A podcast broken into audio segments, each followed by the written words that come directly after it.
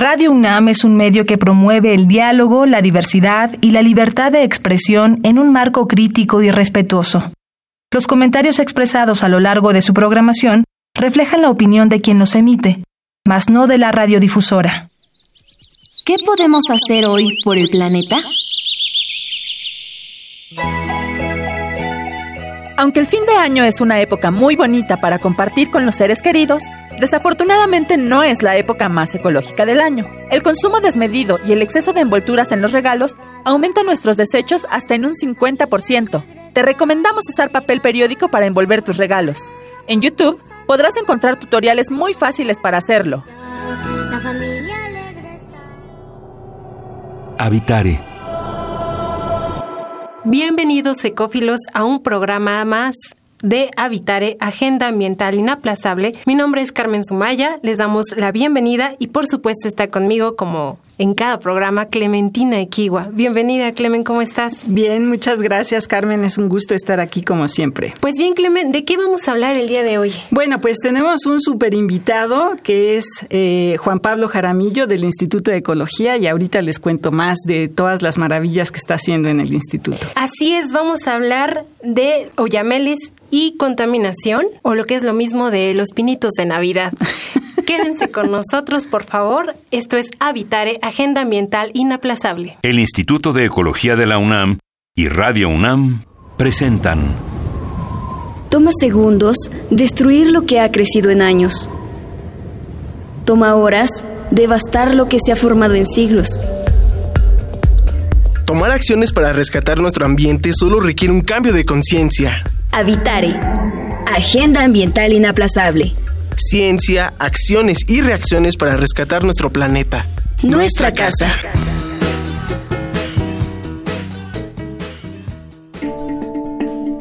Ecoefemérides. 11 de diciembre, Día Internacional de las Montañas. Las montañas cubren poco más de la cuarta parte de la superficie de la Tierra y representan el hogar del 25% de las especies del planeta y del 15% de la población mundial. Estas están seriamente amenazadas por el cambio climático, así que debemos tomar acciones para reducir la huella de carbono y cuidar estos importantes espacios.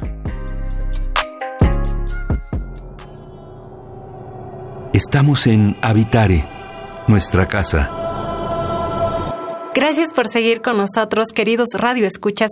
Continuamos aquí en Habitare, Agenda Ambiental Inaplazable. ¿Y con quién platicaremos este día, querida Clemen? Bueno, pues nos visita el doctor Juan Pablo Jaramillo, que es investigador del Instituto de Ecología desde 2009, pero es eh, muy interesante porque él es un biólogo de la Universidad de los Andes de Colombia, que luego se fue a Canadá, a Quebec, a hacer un doctorado en ciencias forestales, ¿no? Y lo que a mí me gusta mucho del trabajo que hace Juan Pablo es que, bueno, en un ambiente de biólogos, de ecólogos, que todos somos siempre como un poquito cuadrados y este y muy muy hechos a nuestros a nuestros modos, bueno, tenemos a un prácticamente ingeniero forestal, digamos, ¿no? Un especialista en bosques, que, que es un tema espectacular, ¿no? Porque hablamos de un país como México en el que tenemos este tantos, tantos bosques de, pinos y encinos, así que es un, placer tenerte aquí, Juan Pablo. Muchas gracias, Clemen. Gracias, Carmen, por la invitación. Un placer estar aquí. Bienvenido, Juan Pablo. Oye, eh, y bueno, un placer tenerte aquí, por supuesto. Y para hablarnos de estos majestuosos y bellos árboles que son los que abundan en los bosques de México, ¿no? Este, ¿Por dónde empezamos, Clemen? Bueno, pues un poquito, eh, cuando estaba yo platicando con Juan Pablo para preparar esta, esta conversación, estaba yo pensando que estos bosques de coníferas en donde están los oyameles son como islas un poquito en este en esta parte del del continente, porque son bosques que, digamos, han, se han movido del norte del continente hacia el nuestro. Entonces, cuéntanos un poquito cómo, cómo son los bosques de, de coníferas en México y particularmente los bosques de Oyameles. Sí, a ver, em, hay varios bosques de coníferas en México, en realidad. Eh, los bosques de Oyameles están en las partes eh, medias altas de las montañas, por encima de los 2.500, 3.000 metros, y en donde abunda el agua. Si no hay agua, no hay bosques de oyameles. Eh, los pinos vienen a estar un poquito más abajo o en las zonas de altura similar, pero con menos agua en las zonas más altas y también hay medianamente bosques o algo parecido a bosques en las zonas áridas. Hay pinos de desierto en el norte del país. Que parecería como que no es natural, ¿no? Eh, dependiendo de los bosques que uno conozca, no, pero pues si eh, las personas que nos escuchan han estado en el norte del país o en Arizona eh, o conocen los famosos piñones de pinos y eso, todas esas son especies del desierto. Las mías son especies de montaña, de alta montaña, y de zonas húmedas dentro de esas montañas. Eh, ¿Son estos los mismos bosques que visitan las mariposas monarca como para que la gente se acerque un poquito al tema? Así es, este, uno de los bosques más visitados por las mariposas monarcas es pues, la, reserva de la monarca, que es un bosque eh, casi exclusivamente de oyamel, hay algunos pinitos por ahí metidos, pero son casi siempre de oyameles. Y si algunos de los eh, que nos están escuchando han estado en Tlaxcala eh, con las famosas estas luciérnagas eh, que aparecen en junio y mm, julio, esos también son bosques de oyamel. Claro, y, son, bueno, a mí me parecen maravillosos, ¿no? Estaba buscando algunas imágenes en, en, internet para tratar de como que darles identidad a estos, a estos árboles y son realmente majestuosos, ¿no? Pero como son árboles que están asociados a grandes alturas, eh, platicamos, son árboles que con el cambio climático, bueno, están en problemas, digamos, ¿no? Porque no sé qué tal sí, ¿no? ¿Cómo va a lo mejor ahorita la población? Sobre todo, por ejemplo, este año que tuvimos bastantes altas temperaturas, eh, ¿qué va a pasar ¿no? con, estas poblaciones? hay dos problemas. Eh, el primero es la temperatura. Entonces, eh, estos árboles, pues, lo que han estado haciendo desde la última glaciación es estar subiendo hacia la cima de las montañas. Y con la subida de las temperaturas por el cambio climático, eventualmente se van a quedar sin montaña. O sea, ya no van a tener más arriba. Más para arriba donde ir. Y el otro problema es el agua. Eh, el cambio climático está cambiando los regímenes de precipitación. Eh, a veces llueve mucho, a veces llueve muy poco. Este año, por ejemplo, ha llovido muy poco en lo que yo he podido ver. No tengo los datos delante mío, pero pues mi experiencia en las tardes es que ha llovido muchísimo menos este año que los años anteriores. Eh, eso también los afecta bastante, entonces los hace, los, estresa, los pone más débiles, los hace más susceptibles a enfermedades un poco lo que me decías es que como están en estas condiciones de estrés, ¿no? O sea, ya tienes árboles que, que, aparte del estrés que les vamos a provocar porque los cortamos, eh, se van a estresar, están ya de por sí estresados, ¿no? Así es. ¿Y qué pasa entonces, por ejemplo, Juan Pablo, con los árboles en la Ciudad de México? Una vez que pasa a lo mejor la época navideña, ¿qué pasa con los arbolitos, no? ¿A dónde terminan? ¿Y de qué edad son estos árboles? Porque no son jóvenes. Eh, son jóvenes si tienes en cuenta todo lo que puede vivir un árbol de estos. Un árbol de estos puede vivir 100, 150, 200 años sin ningún problema. Los árboles que nos están vendiendo tienen entre 10, 15 años más o menos. Y eh, lo que sucede es que, bueno, hay centros de acopio y uno pues los lleva a, que lo reciclen, ¿no? Entonces, si tú vas a correr, digamos, en los viveros de Coyoacán, en enero, febrero es supremamente agradable porque pues básicamente huele a oyamel molido en la pista. Súper rico. Eh, entonces pues eh, si ustedes compran eh, un árbol de Navidad natural, eh, por favor llévenlo a los centros de acopio, pues para que se pueda poner a buen uso, no lo dejen ahí tirado al lado de la calle, que es un poco triste. Claro, sí, eh, bueno, y volviendo un poquito a nuestros bosques, a nuestros bosques de Oyamel, estábamos eh, también comentando un poquito sobre, bueno, tenemos estos árboles o estos bosques en, las, en los alrededores de la Ciudad de México, y bueno, tienen que convivir no solamente con la presión que ejercemos nosotros de estar tratando de extender nuestras ciudades hacia allá, o de que sacamos la madera, pero hay, hay como algo que sería invisible, digamos, ¿no? Que es la contaminación. ¿Tú has hecho algo de investigación al respecto? Cuéntanos un poquito sobre eso. Sí, básicamente los, los oyameles son árboles muy eh, susceptibles a condiciones poco favorables, falta de agua, contaminación ambiental. Y em, lo que sucede con la contaminación en la Ciudad de México es que se acumula a una altura determinada y sale por una serie de embudos en el suroccidente de la ciudad. Y en esos embudos, pues básicamente hay bosques de oyamel que están justo a la altura en donde se forma el ozono, producto pues de la interacción entre la contaminación que nosotros producimos con nuestros coches y el sol durante las épocas de eh, marzo, abril, mayo, las épocas de contingencia fuertes en, aquí en la ciudad. Y el ozono, pues básicamente es tóxico para todos los seres vivos, nosotros incluidos dentro de ellos, ¿no? Eh, es algo que revienta literalmente las células, hace que exploten y pues los organismos se mueren. Y entonces, bueno, tienes estos bosques, ¿no? Eh, que de alguna manera están reteniendo las partículas tóxicas, digamos, ¿no? Pero eh, nos contabas, eh, o me contabas, que, que, están identificando que, bueno, a lo mejor existen algunas, eh, algunos individuos que sí están posibilitando la regeneración del bosque, ¿no? Porque son resistentes a la contaminación. Bueno, antes de hablar de los individuos resistentes, hay que hablar de los no resistentes, ¿no? Entonces, los, eh, las personas que nos escuchan que tienen eh, un poco más de 30, 40 años recuerdan los niveles de contaminación de esta ciudad en los años 80, 90 en donde yo no estaba aquí en esa época, pero pues me cuentan mis amigos que uno caminaba por la calle y encontraba pájaros muertos por la contaminación. Sí, sí, fue terrible. Entonces, en esas zonas eh, de embudos, como les digo yo, eh, uno llega y el bosque está muerto, ¿no? Eh, los amantes del Señor de los Anillos se sentirían que están entrando a Mordor. Los amantes del Rey León sentirán que están entrando a este cementerio de elefantes donde están las hienas.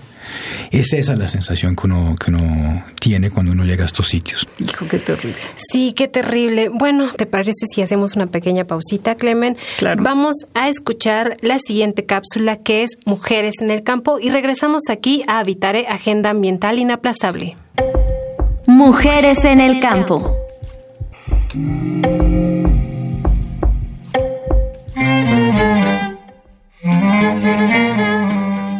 Hola, mi nombre es Daneli Solalinde, soy bióloga y actualmente realizo mi doctorado en el Instituto de Ecología de la UNAM. Siempre me ha interesado trabajar para la conservación de especies y generar información que permita establecer estrategias para su conservación. Por eso me he dedicado a investigar la ecología espacial de algunos carnívoros y su conducta territorial en ambientes naturales, urbanos y periurbanos. Ahora, como parte de mi doctorado, estoy investigando si pumas y jaguares usan marcas olfativas como orina y excremento para delimitar sus territorios y defender áreas con alta abundancia de presas. Quiero saber si la presencia de orina y excremento de estos felinos afecta la conducta de sus conespecíficos y de sus presas potenciales. De esta forma busco entender cómo interactúan los grandes felinos entre ellos y sus presas y las implicaciones ecológicas de esto.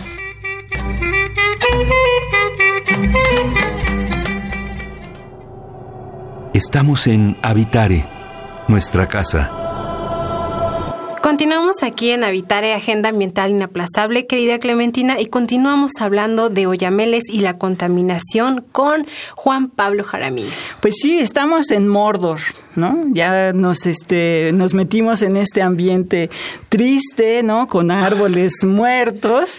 Y bueno, yo soy, eh, hice mi tesis de licenciatura con musgos, entonces le voy a agregar un poquito a esta, a esta imagen que nos está poniendo eh, Juan Pablo en el panorama, y es que en estas condiciones también, con mucha contaminación, empiezas a ver que se pierden todos los, los musgos y los líquenes que recubren los troncos de los árboles. ¿No? Y bueno, a mí particularmente me encanta esta sensación de los árboles, eh, ¿no? Con el aroma que siempre emiten y con los colores que dan los musgos y los líquenes cubriendo los troncos, ¿no? Entonces son, son espectaculares. Entonces, bueno, si ya llegamos a un ambiente en el que pierdes toda esta belleza, ¿qué es lo que sucede, Juan Pablo? Porque debe haber algo que sea positivo. Sí, bueno, pues básicamente eh, la madre naturaleza entra en acción a través de algo que los biólogos conocemos como selección natural. Y pues es una presión muy fuerte y entonces eres tolerante al ozono o no lo eres. Eh, si no lo eres, pues te mueres. Y si lo eres, pues eh, tal vez puedas vivir un poco más tiempo para contar la historia, ¿no? Y eso es lo que está sucediendo eh, con los oyameres y creemos nosotros que con otras plantas eh, que habitan en este bosque, pero por el momento solamente estamos concentrados en, los oyameles que son pues el componente principal del bosque.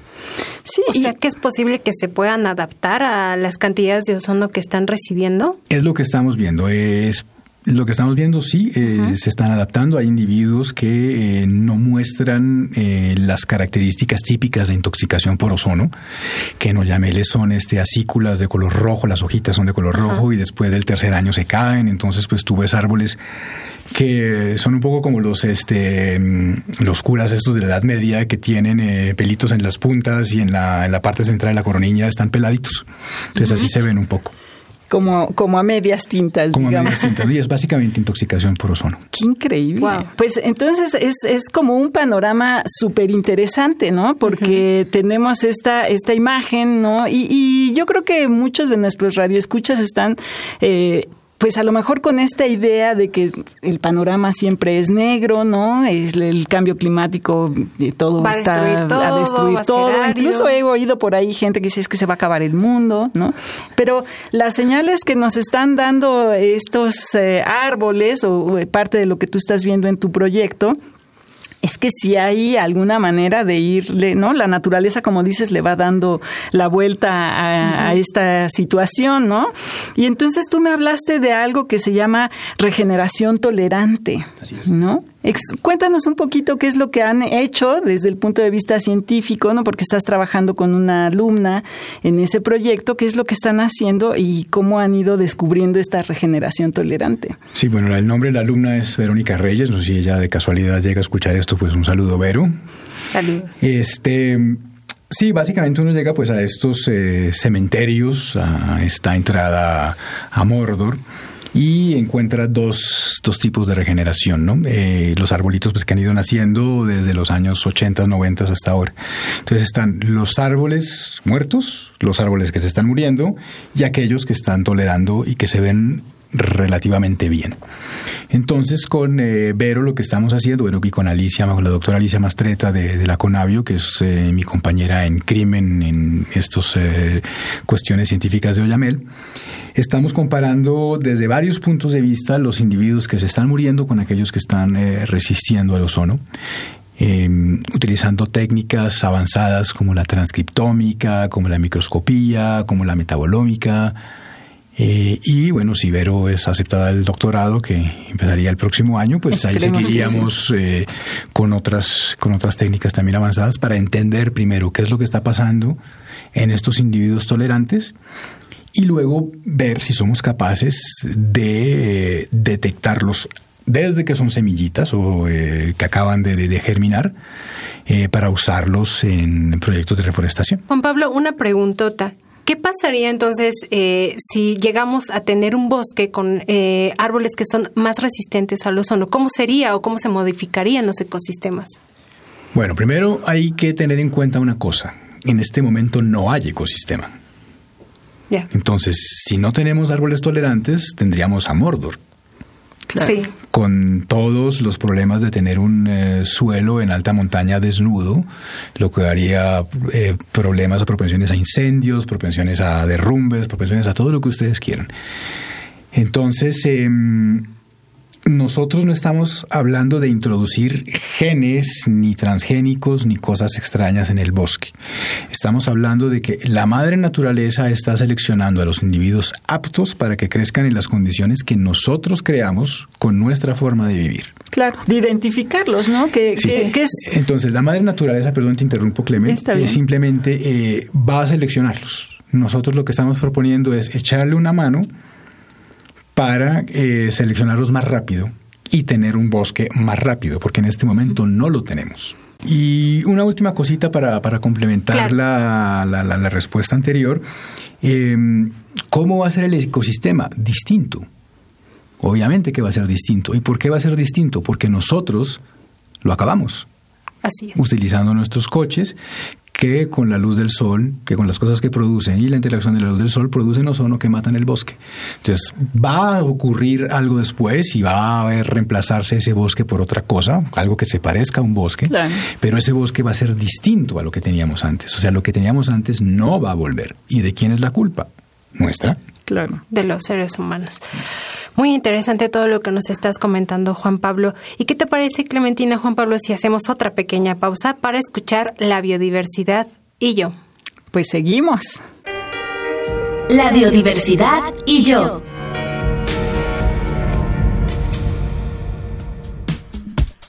México es un país megadiverso por su flora y su fauna, ya que alberga el 10% de la biodiversidad en el planeta Tierra. El número total de especies conocidas en México es de 64.878 aproximadamente.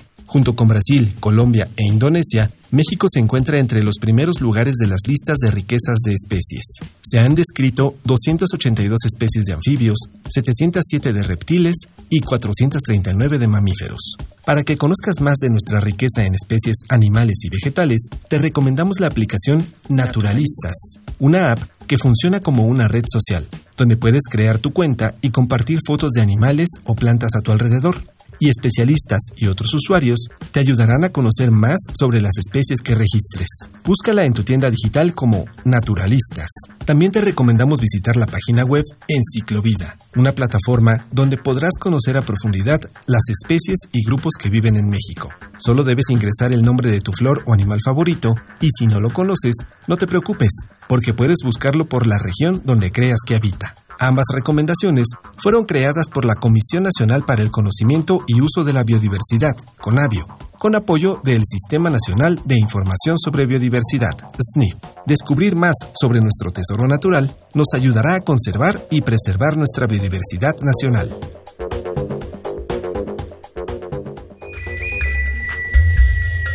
Escuchas Habitare, Agenda Ambiental Inaplazable.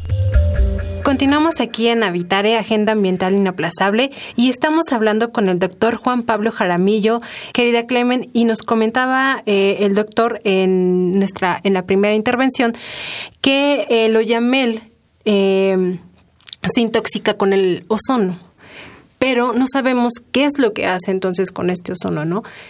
Mm, ¿Cómo procesa, si lo puede procesar o no, doctor? ¿Qué es lo que pasa ahí con, con estos árboles? Bien, ahí es donde entra mi respuesta favorita en ciencia. No sabemos. Claro. Y para eso estamos haciendo ciencia. Claro. Para saber. Sí, claro. O, intentar saber, por lo menos, ¿no? Y plantearse preguntas. Eh, ¿Qué sabemos hasta el momento? Sabemos que eh, las plantas tolerantes eh, activan ciertas vías de resistencia que hacen que las membranas de las células, la, la, la, la capita esta de, de, grasas y proteínas sea más resistente.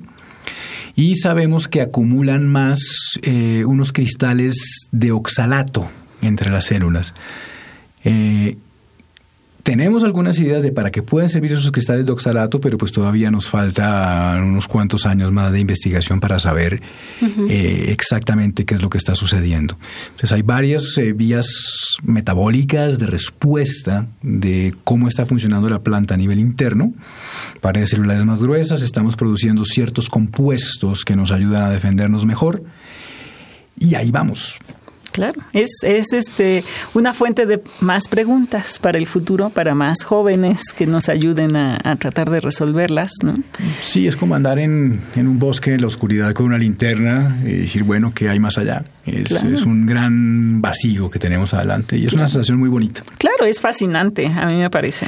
Así es, Clemen, así es, Juan Pablo. Y dime, ¿qué podríamos entonces nosotros en el día a día, ¿no? este, como personas, para a lo mejor preservar o cuidar un poquito mejor estas poblaciones de Oyamel? Lo más sencillo es de usar, de usar, dejar de usar el coche y hacer presión sobre nuestros políticos para que instauren eh, políticas, valga la redundancia, o medidas sí. ambientales que funcionen realmente y que vayan más allá de la contingencia y de la verificación. Claro. Eh, para que dejemos de contaminar el aire, porque o sea, la contaminación va a seguir ahí Sí, sí, y bueno. Así se vaya después a otra parte, pero ahí sigue. Claro, y, y, bueno, en una cuenca como la Ciudad de México, la ruta está bien definida. O sea, esos, esos bosques van a seguir ahí padeciendo, ¿no? De alguna manera. Entonces, menos producción industrial, usar menos el coche, eh, abogar porque el transporte público sea eléctrico, por lo menos híbrido. Em, que las verificaciones se hagan como tiene que ser y que aquel vehículo que no cumpla no circula. Básicamente lo que se pide en todos los frentes políticos del país, que la ley se aplique. Claro. Y tener un arbolito de Navidad. ¿Tú qué dirías? Si van a tener arbolito de Navidad, yo les diría compren árboles naturales. ¿Ok? Porque ese es otro tema ambiental que no tiene mucho que ver con lo que estamos hablando hoy. Eh, que es el plástico. Eh, nosotros nos hemos vuelto como sociedad adictos al plástico. Entonces, eh, el arbolito de Navidad de plástico, que sí, que lo voy a usar durante 10, 15, 20 años, pero al final lo voy a terminar tirando a la basura y va a terminar engrosando estos continentes de plástico llenos de sandalias, bolsas, tapitas de agua, etcétera, etcétera, que es lo que usamos todos los días de manera bastante irresponsable. Claro, y yo, bueno, lo único que agregaría es que si usan árboles de Navidad naturales, que chequen bien las etiquetas, ¿no? Porque hay mexicanos, hay importados y en algunos casos los importados están importando plagas. Entonces hay que ser cuidadosos, pero sí, seguimos apelando a los recursos naturales. Y bueno, apoyar un poco la, industria natural. No hay personas que, que, están tratando de explotar el bosque de manera responsable, de utilizarlo de una manera eh, sustentable, porque pues los arbolitos que no se venden después se pueden utilizar para reforestar el bosque. Exacto. Entonces, pues eh, ganamos todos. Claro. Pues así es, a cuidar nuestros bosques. Y pues muchísimas gracias por haber estado esta tarde aquí, doctor Juan Pablo Jaramillo. Muchísimas gracias por la invitación, ha sido un placer estar aquí. Y nosotros nos despedimos, no sin antes agradecerle al Instituto de Ecología de la UNAM y a Radio UNAM, en los controles técnicos a María José González, en la asistencia de producción a Flor Canchola. Información de Aranza Torres y Gaby Jiménez Casas, la producción de Paco Ángeles y en las voces estuvimos Clementina Kiwa y Carmen Sumaya. Nos despedimos y no dejen de escucharnos la siguiente semana. Esto fue Habitare, Agenda Ambiental Inaplazable. Hasta la próxima. ¿Qué podemos hacer hoy por el planeta? La elección de un árbol de Navidad se ha vuelto todo un tema de debate. Aunque es verdad que los árboles artificiales son más duraderos y baratos, para que éste contamine menos que uno natural, tendría que reutilizarse mínimo 20 años. De acuerdo con un estudio, las emisiones de carbono que se generan al optar por un árbol natural son solo un tercio de las que se emiten eligiendo un árbol artificial, y por si esto fuera poco, son 100% biodegradables y pueden ser reciclados. Pero si lo que buscas es una opción totalmente amigable con el medio ambiente, entonces elige uno que esté sembrado y puedas cuidarlo hasta la próxima Navidad. Visita ecología.unam.mx para obtener más información sobre el tema de hoy. Y si quieres escuchar todas nuestras emisiones, entra a radiopodcast.unam.mx. Radio UNAM y el Instituto de Ecología de la UNAM presentaron Habitare, Agenda Ambiental Inaplazable